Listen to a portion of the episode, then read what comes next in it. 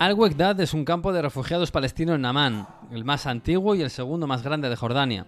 Fue fundado en 1948 y hoy viven allí 57.000 personas. Cuando llegaron, ayudados por la ONU, los palestinos creían que volverían a sus casas en pocos meses y se instalaron en tiendas de campaña. Tres cuartos de siglo después, sus calles son las de un barrio de hormigón, con edificios improvisados, algunos muy altos, calles sin sentido y descampados donde debería haber parques o lugares de ocio. Es un campo de refugiados con vida y negocios, y con uno de los equipos de fútbol más potentes del país. El Al Weddad Fútbol Club nació en 1956, auspiciado por la Agencia de la ONU para los Refugiados, que había creado escuelas, centros de música y también clubes deportivos. El equipo tardó 20 años en ser aceptado por la federación y después solo 4 en ganar su primera liga. Desde entonces ha levantado 17 veces el campeonato y ha encarnado la difícil relación de los refugiados palestinos con los jordanos antiguos, los que estaban ya antes de la llegada de Israel a la zona. En los derbis contra el Al-Faisali, el equipo grande fundado por la aristocracia del país, son habituales los choques dialécticos y hasta los enfrentamientos en las calles. En los años 80 cualquier chispa provocaba un incendio fuera del estadio, como en una ocasión en que los hinchas del Wekda sacaron una foto de Yasir Arafat y la cosa terminó con varios muertos y un centenar de heridos.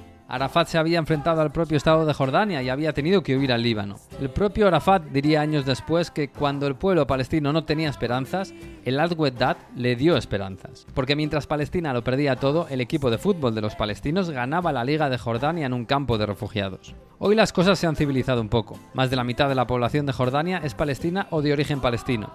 El equipo viaja a Cisjordania cuando puede. La primera vez que lo hizo, en los 90, fue para un amistoso en Hebrón, donde fueron recibidos como héroes. Los jugadores se arrodillaron y besaron el césped, como símbolo de que aquella era su verdadera tierra. Unas semanas antes habían sido invitados a un partido por la paz en Tel Aviv, pero se negaron a acudir a Israel. El Al-Weddad es hoy propiedad de un refugiado que prosperó y que es miembro del Parlamento de Jordania, un cristiano palestino gracias al cual el club puede fichar brasileños, serbios o cameruneses que refuerzan al equipo. Y los derbis con el Al-Faisali siguen siendo calientes. Los jordanos les cantan a los palestinos que se vayan a su país, al otro lado del río Jordán. Los palestinos cantan que lo que quieren es más o menos lo mismo. Dios, Weddad y Jerusalén para los árabes, dicen. El uniforme del equipo tiene los colores de la bandera palestina. El escudo del club lo corona la mezquita de Al-Aqsa en Jerusalén. Porque al igual que la mitad de la población de Jordania, los hinchas palestinos se sienten extranjeros que quieren volver a su tierra, aunque mientras puedan ganar la liga del país que les ha acogido.